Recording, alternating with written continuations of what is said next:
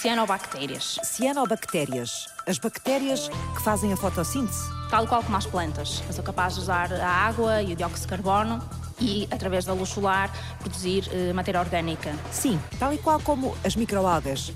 Para que é que elas servem? Podem contribuir para a sustentabilidade e ter um papel preponderante no nosso futuro e já o tiveram no passado. Estes micro-organismos limpam o ar do excesso de dióxido de carbono e ainda produzem oxigênio, não é? É verdade, é um duplo efeito. É o sequestro de CO2 e a produção de oxigênio. 50% do oxigênio que temos na atmosfera terrestre provém de microalgas e, e cianobactérias, que são os primeiros seres fotossintéticos. Como é que podemos tirar partido da magia destes seres minúsculos? Uma grande vertente das microalgas é a possibilidade de transformar os resíduos da indústria em matérias-primas.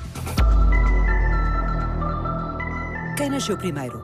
As microalgas ou as cianobactérias? Os mais antigos são as cianobactérias, há cerca de 2.500 milhões de anos, eh, os primeiros seres fotossintéticos, e a evolução e uh, o desenvolvimento da vida na Terra criou de uma célula procariota e de uma célula eucariota, ou várias combinações, as microalgas, seres microscópicos, mais evoluídos que as cianobactérias, e que depois se diferenciaram e hoje em dia temos muitas espécies e estirpes de microalgas. Então por que é que as confundimos tantas vezes? Tanto as microalgas como as cianobactérias são microorganismos, são seres que têm como objetivo dividir-se, reproduzir-se e uh, manter a espécie. E, portanto, face a predadores, face ao ecossistema em que são criados, desenvolvem ferramentas que lhes permitem viver ou conseguir proliferar dentro das condicionantes do ecossistema. Nós temos microalgas que conseguem crescer em condições uh, extremófilas, em meios com pH uh, muito alcalino, portanto, em que a vida é muito difícil, em meios com uma salinidade, água muito, muito salgada, três, quatro vezes a, a salinidade da água do mar, e, portanto, isso resulta da adaptação de, das microalgas a estas condições difíceis. Cianobactérias e microalgas. As duas só se mostram no microscópio. As duas são seres muito antigos. Ambas guardam a fórmula da fotossíntese. Ambas usam a sabedoria conquistada em milhares de anos de evolução e de adaptação para sobreviver nos ambientes mais difíceis.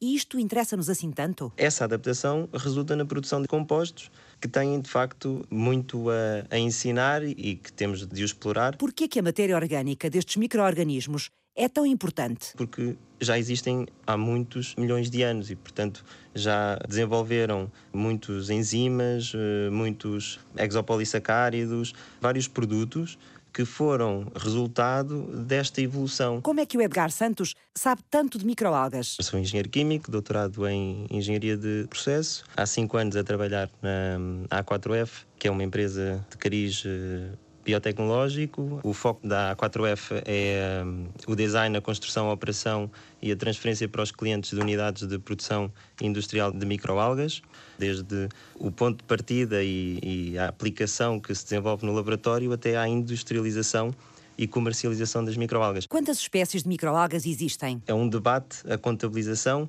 O que podemos dizer com toda a certeza é que conhecemos muito pouco, são muito poucas as que são estudadas e caracterizadas ao pormenor e identificadas as substâncias que podem ser relevantes para uh, várias áreas, desde a alimentação humana, a alimentação uh, animal, a cosmética, farmacêutica. Quantas espécies de microalgas é que já exploramos para estes fins? Entre 10 e 20 microalgas estão produzidas a uma escala significativa, uma escala do metro cúbico, digamos assim, para a produção de um produto. Então há muito para descobrir e para explorar ainda no mundo das microalgas e das cianobactérias. É aí que a investigação e desenvolvimento entra em cena e consegue, no âmbito da academia e de projetos de investigação e desenvolvimento, explorar as microalgas e o potencial delas.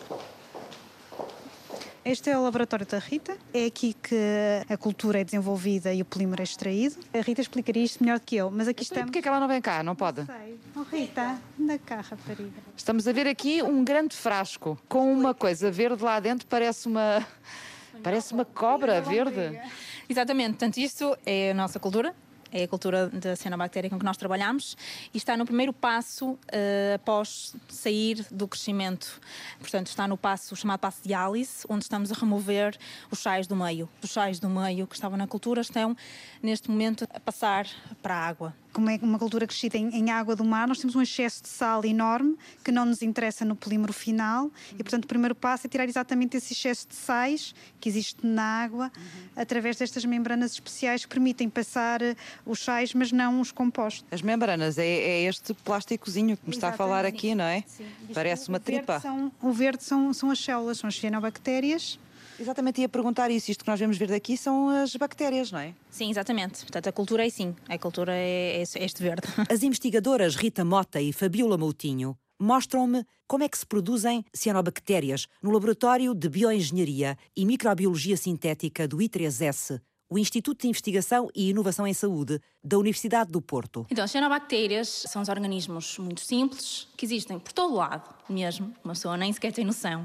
São os organismos mais rudimentares que existem, são particulares, são capazes de fazer fotossíntese, tal qual como as plantas. São capazes de usar a água e o dióxido de carbono e, através da, da, da luz solar, produzir eh, matéria orgânica. São capazes também de produzir um elevado número de compostos compostos que até podem ser tóxicos, mas podem ter também eh, várias aplicações que são já utilizados como produtos farmacêuticos, portanto, têm realmente um leque muito elevado de, de possibilidades de aplicação. Em cima da bancada, numa garrafa transparente semelhante a um garrafão de 5 litros, cheio de água em movimento, nada uma tripa da largura de dois dedos, uma espécie de enchido verde.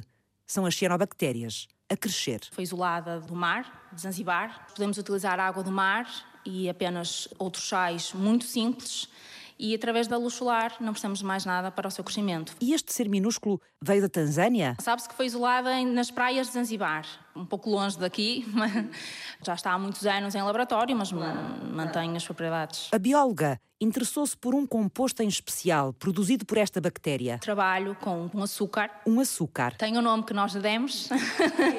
mas porquê? Era um açúcar que não se conhecia ainda que ela produzisse? Nesta em particular, efetivamente, ainda não está muito estudada.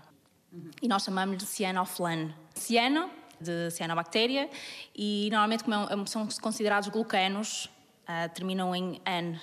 Portanto, cianoflan foi uma maneira de juntarmos estes dois conceitos de uma maneira que nós achamos apelativa. O que é que a Rita e a Fabíola decidiram fazer com este açúcar produzido pelas cianobactérias vindas de Zanzibar? Nós trabalhamos em revestimentos para a área da saúde, que é uma das áreas que é mais desenvolvida dentro do meu grupo. O grupo de investigação de superfícies bioengenheiradas. É precisamente a criação de revestimentos que tenham propriedades antimicrobianas ou que possam ser usados de alguma forma como prevenção de infecção quando há eh, a utilização de dispositivos médicos. Fabiola Moutinho cria proteções biotecnológicas para equipamentos médicos que são usados nos doentes, de forma a diminuir o mais possível o risco de infecções. Nós estamos interessados em desenvolver filmes que, ao sendo aplicados numa prótese metálica ou num catéter ou em tudo que possa imaginar em termos de dispositivos médicos, consiga tornar esse dispositivo mais resistente não só ao desenvolvimento de infecções,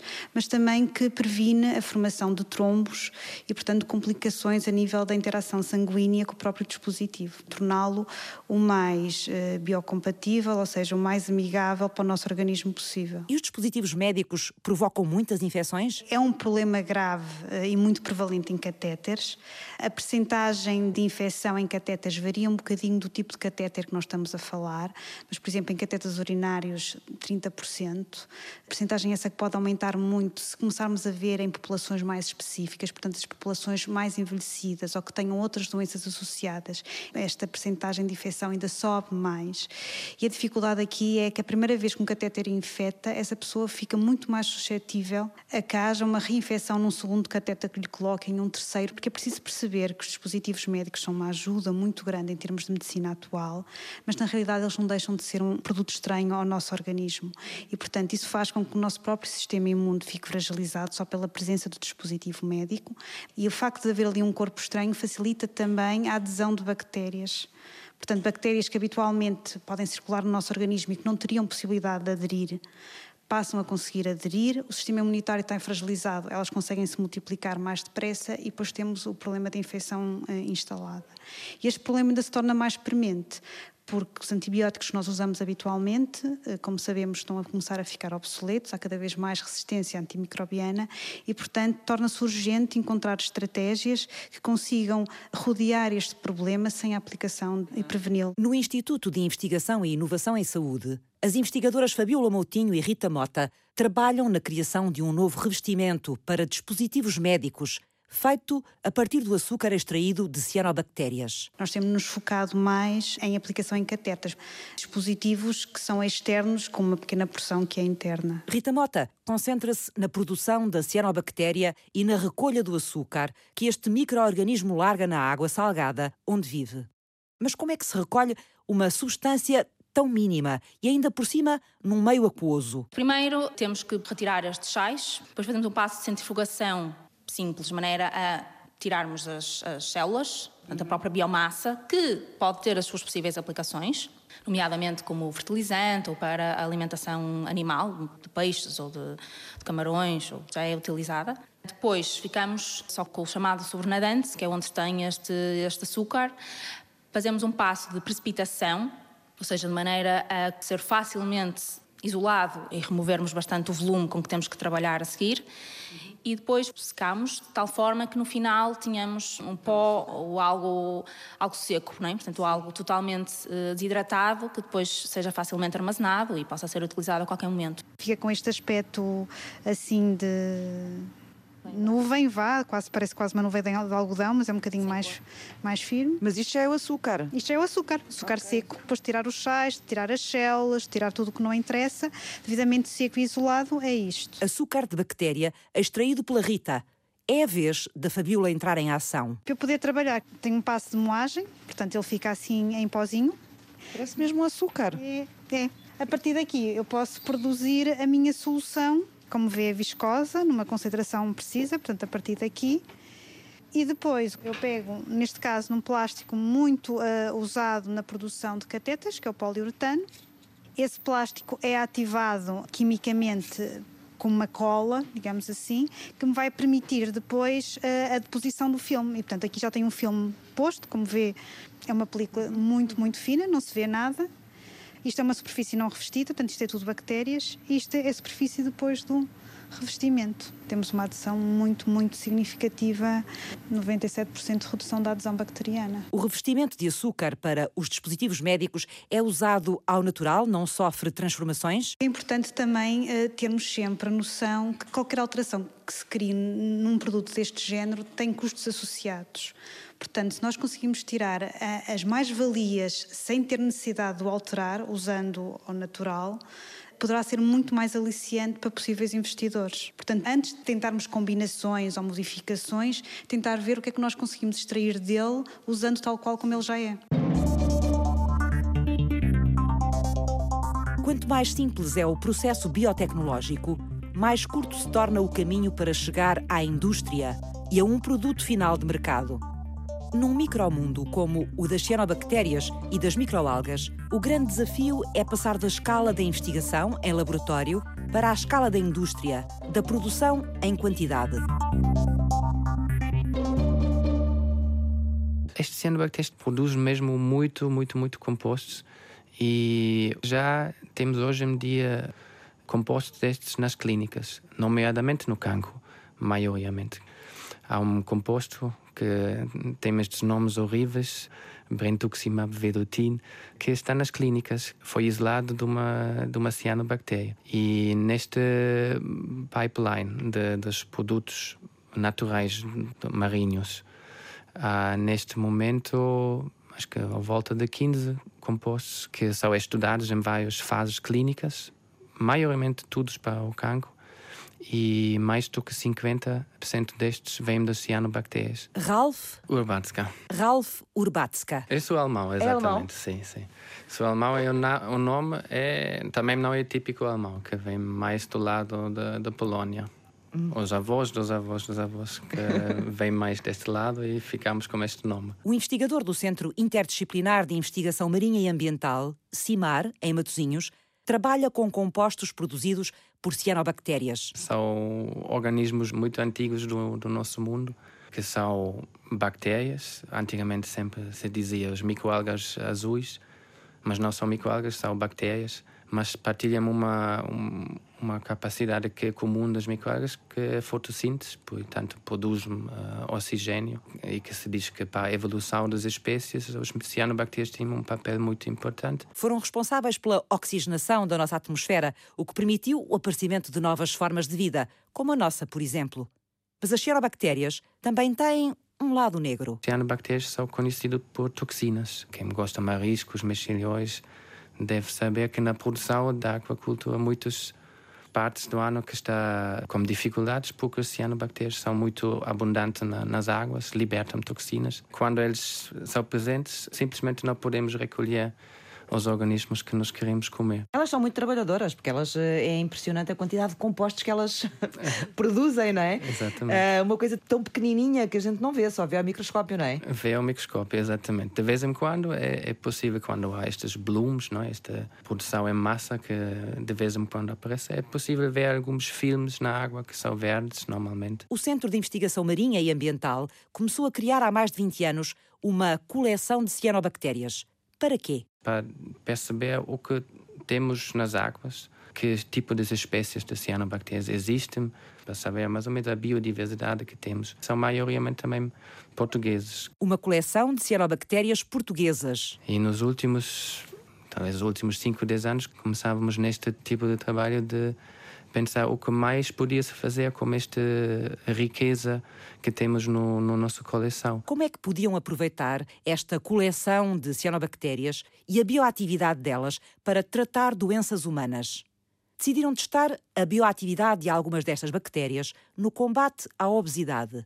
E o resultado foi encorajador. Nós vemos nestes trabalhos iniciais que estes tipos têm um, um potencial, que estavam a atuar em alguns alvos da obesidade. Com estes primeiros resultados, o projeto de investigação ganhou pernas para avançar. Resumindo, nós queremos procurar novos compostos das cianobactérias marinhas. Daí queremos chegar aos compostos bioativos que nós podíamos utilizar para combater doenças como a obesidade, como a diabetes, como o fígado gordo, doenças que são relacionadas com a obesidade. O estudo é internacional, junto à Alemanha, a Suécia e a Islândia e é coordenado por Portugal pela equipa liderada por Ralf Urbatska.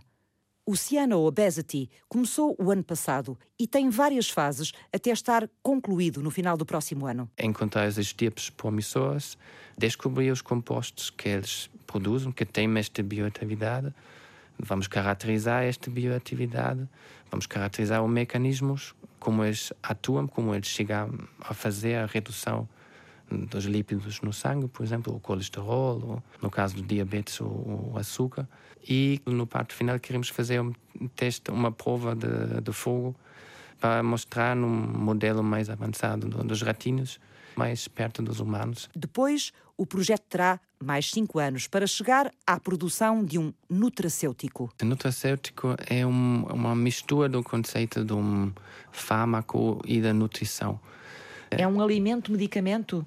Não, não é um medicamento. É, podia ser um, um suplemento ao, dieta, podia ser tipo umas vitaminas, as cápsulas das vitaminas, por exemplo. Também podia ser alguma coisa que está juntado na comida, arroz com vitaminas, por exemplo, e que se pode também comprar livremente no mercado, que não está não é um fármaco que não tem o mesmo rigor uh, que está preciso para desenvolver um, um, um, fármaco, mas que pode chegar mais depressa ao mercado. Pode chegar mais nesta forma depressa ao mercado, que tem também tem regras. Também tem regras Exato. e que é importante, que é seguro, que não vai fazer mal a ninguém. Normalmente há uma agência uh, europeia que também faz a autorização deste tipo de, de nutracêuticos. Os compostos bioativos extraídos a partir das cianobactérias e das microalgas para serem usados na saúde e na alimentação humanas são muito responsáveis por este conceito relativamente recente dos nutracêuticos. A spirulina é um dos exemplos mais bem-sucedidos. O exemplo da espirulina, que tem uma função interessante, que está utilizada, que está na moda, é um ingrediente que podia ser utilizado para fazer a confecção, refeições uh, até doces ou, ou como a pessoa quiser. Aí foi mostrado que esta espirulina está a atuar no, campo da obesidade, que está a reduzir o colesterol triglicerídeos no sangue dos ratinhos quando foram expostos à espirulina. Até já criou-se um, um, grande mercado da, da produção da espirulina, por curiosidade, mais na França, que tem mais do que 100 empresas que produzem neste momento a espirulina para consumo humano. Que mundo é este dos compostos produzidos por micro-organismos abundantes em todo o planeta, que a biotecnologia fez emergir como novas promessas para a indústria, mas também para o tratamento de doenças como o cancro e a obesidade? Ainda só raspamos a superfície deste mundo gigante e rico da bioatividade produzida por estes seres minúsculos, mas mestres na evolução. Como é que é possível tirar partido destas substâncias e passá-las da escala do laboratório para a escala da produção industrial? Perguntas que regressam ao ponto de partida na segunda parte. Até já!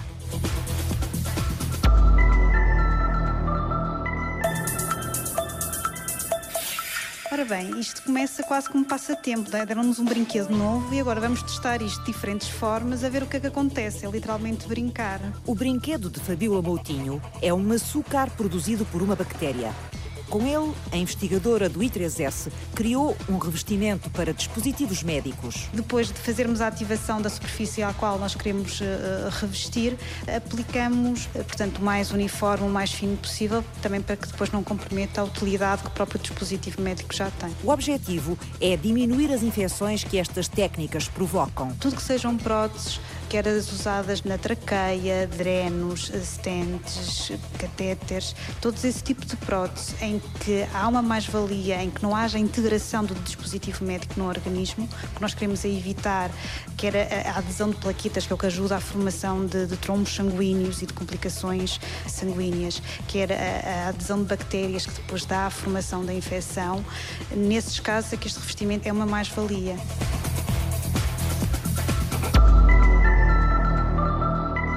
Que acontece uh, nos hospitais a nível de Portugal é que não existem uh, este tipo de soluções. O que se utiliza são técnicas antissépticas, portanto, desinfetar muito bem as mãos, estar constantemente a trocar o catéter ou a trocar o penso, ou a ver constantemente se existe, visível, se existe alguma infecção. Nós acreditamos que podemos trazer uma alternativa para o mercado uh, a custos reduzidos, muito atrativo para poder isto ser introduzido uh, diariamente no hospital. Portanto, isto será uh, uma, uma alternativa que tira uh, essa pressão aos enfermeiros de fazer esse controlo, que, por mais controle que façam, muitas vezes, infelizmente, ainda acontece essas infecções. Rita Mota e Fabiola Moutinho trabalham a par no Instituto de Investigação e Inovação em Saúde para criar um revestimento biológico para ser usado em catéteres, a partir de um composto produzido por uma bactéria. O objetivo é reduzir a possibilidade de infecções. Nós começamos por otimizar as condições de crescimento, que levassem uma maior produção uh, deste açúcar. E depois temos vindo também a caracterizá-lo e procurar possíveis aplicações. Rita Mota trata do cultivo em laboratório da bactéria que produz o açúcar, o ciofan, e da sua extração. Fabiola Moutinho transforma-o depois num revestimento para dispositivos médicos. Aqui a ideia é, a nível de fabricação dos catéteres, e antes de, do catéter estar pronto, e antes de ser esterilizado e embalado, o revestimento ser aplicado no catéter, visualmente nós olhamos para o catéter, ele tem um aspecto exatamente igual, tem só mais propriedades acrescidas, de maneira a que eh, efetivamente haja uma dificuldade de, de adesão bacteriana. O novo revestimento passou nos primeiros testes testes de resistência? Fizemos para já ensaios que tentam promover uma degradação acelerada e conseguimos ver que ele consegue manter a sua estabilidade. O projeto da Rita e da Fabiola integra agora o Resolve, um programa de apoio ao desenvolvimento de novas tecnologias de saúde capazes de alcançar o mercado.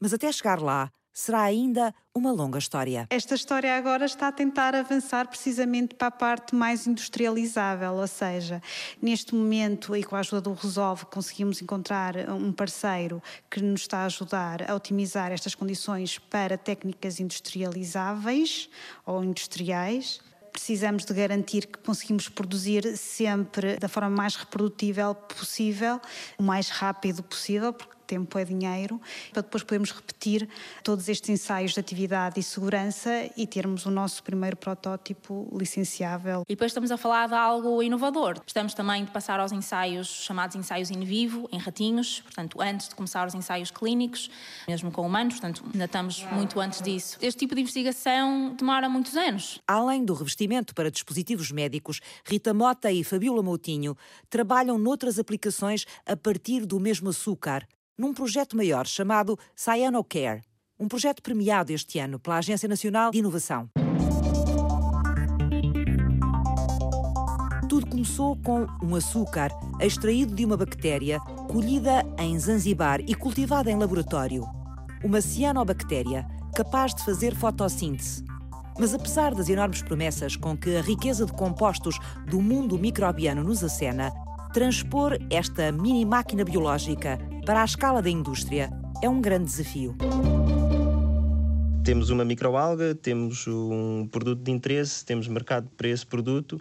O desafio da escala é o desafio mais relevante na transição da escala do mililitro do laboratório para a escala do metro cúbico da tonelada da produção. Edgar Santos, engenheiro químico, ele dirige o Algatec, o parque de negócios dedicado às microalgas, na Póvoa de Santeiria. Dentro deste aumento de escala, é importantíssimo ter o conhecimento para garantir que os parâmetros de cultivo são os ótimos e ter o máximo de produtividade, neste caso, a quantidade de biomassa gerada por metro quadrado instalado. Os minúsculos seres unicelulares fazem tudo o que podem pela produção de biomassa. Sim, é verdade.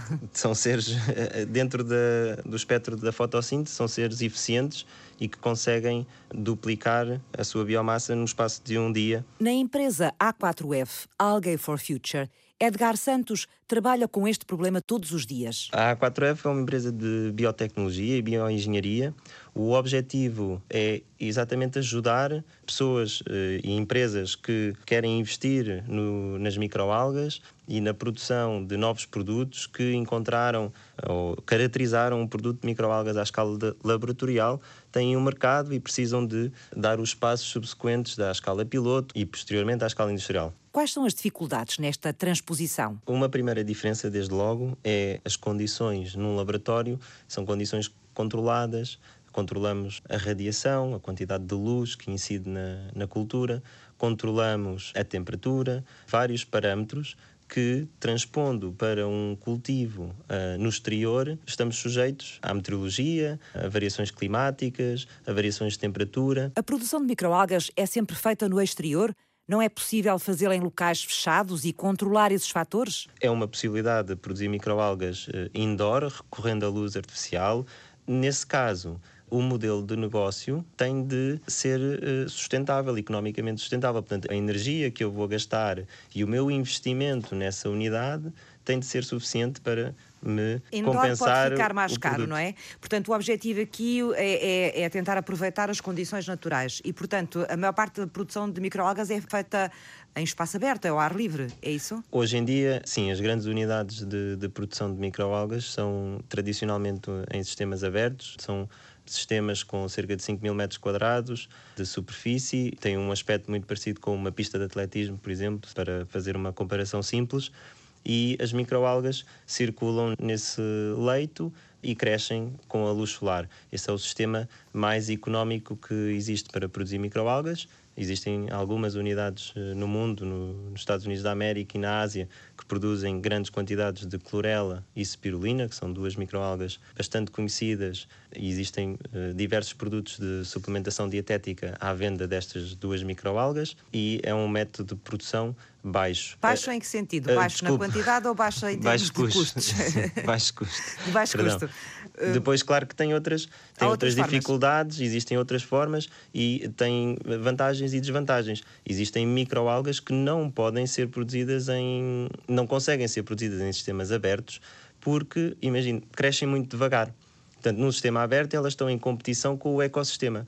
Se crescem muito devagar, vão existir outras microalgas naquele ecossistema que crescem mais depressa. E, portanto, a nossa produção daquela microalga naquele ecossistema está condicionada a um sistema fechado, em que uhum. controlamos as condições do meio e isolamos a cultura do exterior e do ecossistema. Exato. Portanto, algumas não podem ser expostas à concorrência ou à competição, é isso? É, exatamente, exatamente. Quais são as outras dificuldades na mudança de escala do laboratório para a indústria? Garantir que os resultados que obtemos no laboratório são depois reproduzidos para a, a escala industrial. Uhum. O próprio sistema, se é aberto, se é fechado, e o próprio design do fotobioreator, digamos assim. O que é isso do fotobioreator? Um fotobioreator é um equipamento, um reator que permite a uh, produção de microalgas. Não é mais do que um volume de água que ou circula em sistema aberto ou circula em sistema fechado, seja em tubos ou outro tipo de desenho. Tem uma zona transparente à luz em que as microalgas recebem a iluminação Sim. e depois, através do controle dos vários parâmetros que são necessários garantir o pH, a temperatura, garantir que a cultura de microalgas está sempre em boas condições, digamos Exato. que aquilo é o habitat Exato. delas e que nós tratamos. Eh, cuidam tratamos. do ambiente. Exatamente. Uh, o fotobioreator faz isso, é cuidar um bocadinho do ambiente necessário para que aquela microalga produza o máximo, não é? Isto parece uma espécie de agricultura, quase parecida com a agricultura tradicional, mas em numa escala muito pequenininha. Há semelhanças com a agricultura, não? Existem muitas semelhanças com a agricultura, existem muitos paralelismos com a agricultura, de facto, é a fotossíntese, são seres fotossintéticos, fornecemos nutrientes inorgânicos, carbono, azoto e uh, recolhemos a, a, a, biomassa. Também existe um paralelismo com a aquacultura, uh, não é. somos aquacultores, não e somos a, agricultores. E a perguntar também, que era uma das minhas curiosidades, eh, não, não tenho a certeza, é se as microalgas são sempre cultivadas em meio aquático. Em produção industrial, tradicionalmente sim. Existem microalgas terrestres e que não, não necessitam de meio aquático para crescer. Mas aquilo que conhecemos como sendo as microalgas hoje em dia é fundamentalmente em meio aquático que. E em meio que aquático que não está parado, não é? que não está parado, não. Elas dão sem águas em movimento, é isso? O objetivo do movimento é quando, eh, no processo da fotossíntese, a microalga incorpora dióxido de carbono e liberta o oxigênio.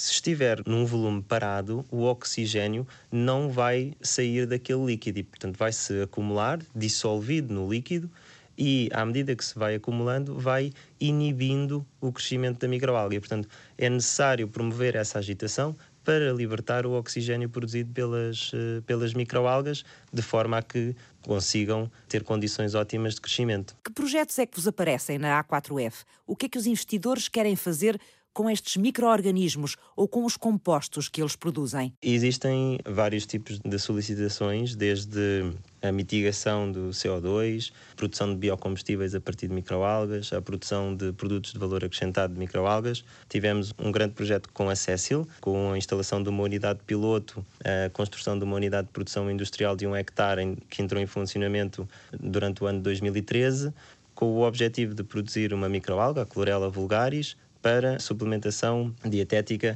para consumo humano. Tivemos também envolvimento num grande projeto de investigação e desenvolvimento europeu com a construção de uma unidade de meio hectare, é metade de um campo de, de, futebol.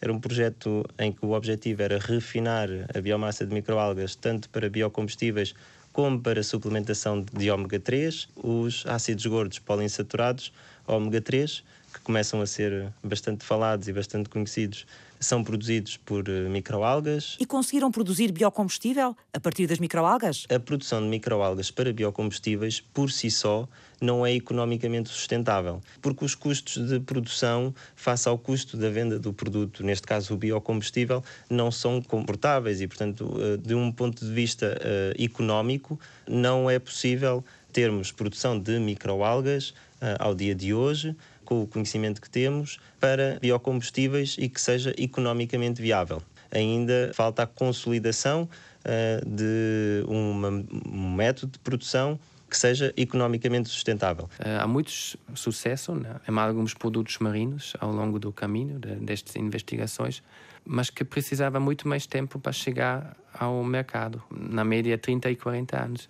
Há problemas de sempre ter o, o composto em quantidade. Criar escala neste tipo de produtos é muito complicado, não É é? muito difícil. complicado. A síntese química muitas vezes é impossível ou é, é simplesmente caro a mais.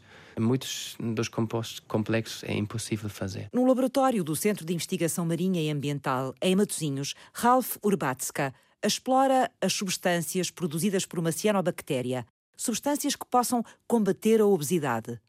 Por onde é que o trabalho do biólogo começa? Pedimos à nossa coleção um, estirpe e vamos crescer este estirpe na, na cultura, no laboratório, para obtermos biomassa, para que podemos extrair todos os compostos que este estirpe produz. E Produzir a biomassa é pegar naquela, naquelas cianobactérias e depois produzi-las a maior quantidade dentro do Exatamente, laboratório, não é? exatamente. Para terem matéria-prima, digamos assim, suficiente para poderem fazer as experiências. É isso? Exatamente, para fazer o, o rastreio das bioatividades, é isso que começamos. O rastreio das bioatividades vão testar a bioatividade das substâncias que extraíram das bactérias. Como é que fazem isso? Nós trabalhamos como peixe-zebra porque é muito bom modelo, in vivo, é feito com embriões do peixe-zebra, permite fazer, miniaturizar o extrato que nós precisamos. E põem que os embriões em contacto com é, esse Exatamente, vamos extrato? expor uh, os embriões com estes extratos e vamos depois observar alguns parâmetros que são importantes para a obesidade. Vamos medir os lípidos que eles têm. Eles alimentam-se nesta fase da vida de um, de um saco vitelino que tem proteínas e lípidos e nós podemos medir se estes compostos ou extratos vão ativar o metabolismo de lípidos e depois reduzir os lípidos que eles lá têm. Isso é uma indicação que os extratos vão fazer uma redução do, dos lípidos. Por que é que usam embriões? Por que é que precisam de testar os compostos das bactérias em organismos vivos? Porque já tem todos os órgãos, uh, Os órgãos. os órgãos, os tecidos e também tem uma interação entre eles. Tem uma regulação do, do cérebro, também temos o fígado, temos o tecido adipósito, temos o pâncreas, tem muitos órgãos que são envolvidos mesmo nesta doença. Por isso, se nós vamos trabalhar só nos, nas células, estamos num, numa visão muito simplificada eh, que não reflete a, complexidade da fisiologia num, num organismo in vivo. E os peixes zebras são muito usados em laboratório, é? São muito usados e mais e mais usados na biomedicina porque oferecem uma grande vantagem em comparação com trabalhar com ratos e ratinos. São muito mais pequenos, produzem os embriões, eh, muitos embriões que são transparentes, que são pequenos. Pode fazer trabalhar numa escala muito pequena e Ser é muito transparente barato. é importante em termos Sim, de é- visualização? É, é importante para a visualização. Podemos muito bem ver o que se, se passa dentro do, do animal. Só uma bactéria é capaz de produzir muitos, muitos compostos. Como é que conseguem selecioná-los e chegar exatamente àquela substância que querem? No início temos um extrato que representa, sei lá, mil compostos, ou muitos compostos. E depois vamos fracionar esta massa, este extrato, tipo como um bolo. O bolo é o nosso extrato. E depois vamos, como uma metodologia química, vamos partir o bolo em fatias, que depois só tem umas centenas de compostos. Depois, se eles voltam para os nossos bioensaios e têm uma atividade, vamos fazer as fatias ainda mais pequenas. a partir.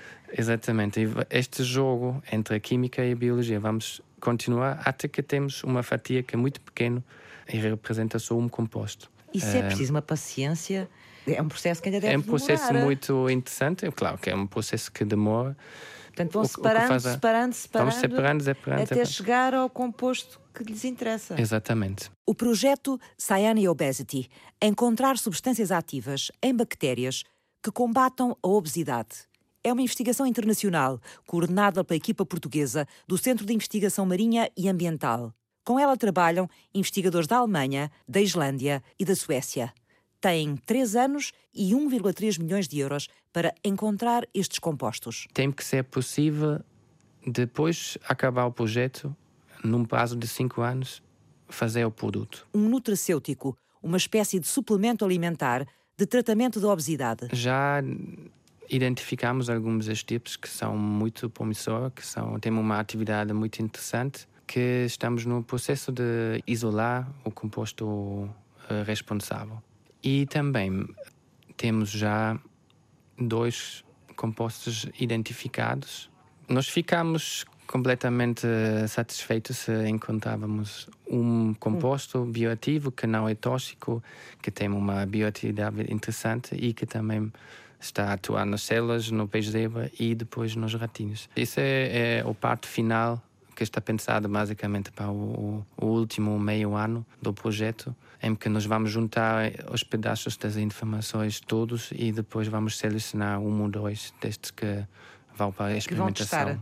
É. Nos, nos, ratinhos de laboratório. É. Uma grande vertente das microalgas é a possibilidade de transformar os resíduos da indústria em matérias-primas. Temos o CO2, temos águas residuais que podem ser tratadas uh, por microalgas, por exemplo. São muito versáteis e, de facto, os resíduos da indústria são muitas vezes matéria-prima para estes uh, micro-organismos. Nas antigas salinas da Póvoa de Santeiria, o Parque Algatec, dirigido por Edgar Santos, tem esta ambição fazer das microalgas o motor de uma economia circular. O objetivo do Algatec Eco Business Park é o desenvolvimento de uma plataforma integrada de produção de microalgas e que engloba vários projetos, tanto projetos de escala industrial e significativa, como alguns pequenos projetos de investigação e desenvolvimento. É promovido pela A4F e é em parceria com a empresa uh, Luso Moreiras, também num foco de economia circular exatamente porque estamos junto à indústria. Temos uh, também o parceiro, o Grupo Químico Solvay,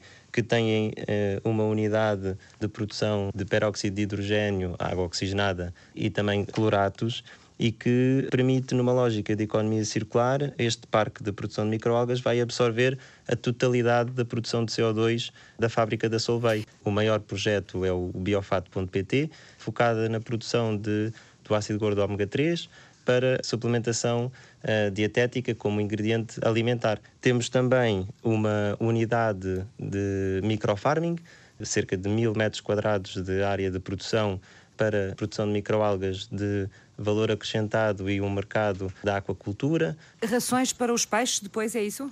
Exatamente. As microalgas podem ser incorporadas em rações funcionais para a aquacultura, em que pretendemos fornecer aos peixes um determinado produto em maior quantidade. Temos um, um, um terceiro projeto que é denominado AraFarm, que é um projeto de investigação e desenvolvimento e que se enquadra no programa Portugal 2020. O objetivo deste projeto é a produção do, do ácido araquidónico, que ácido é um... quê? araquidónico. É um, um, ácido gordo poliinsaturado, vulgarmente ômega 6, que encontramos em fórmulas para lactentes. Portanto, leite em pó para bebés contém este hum, composto.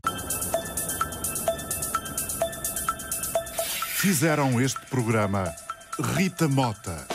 Algo que estamos a tentar iniciar também é a produção em larga escala da bactéria e depois o isolamento do polímero.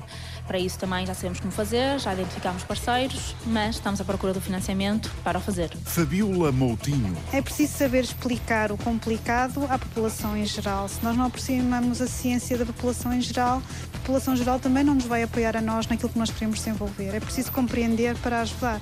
Ralf Urbatska. Edgar Santos. Pensar no futuro, na possibilidade de utilizarmos estes micro-organismos que contribuem para a minimização das emissões de dióxido de carbono e possibilitam a utilização de uma grande variedade de resíduos da indústria para alimentar esta produção que depois é transformada em produto de valor acrescentado e em riqueza. Francisca Alves fez o apoio à produção. David Oliveira cuidou da pós-produção áudio. Eduardo Maio realizou e apresentou. Há tantos tipos de cianobactérias e há tantos compostos que elas eh, produzem que não falta matéria para estudar. Não, não, não falta, não. Sim, isso abre muitas oportunidades para nós fazermos investigação eh, até o fim da nossa vida. Exato, exato. E as cianobactérias cá ficarão ainda.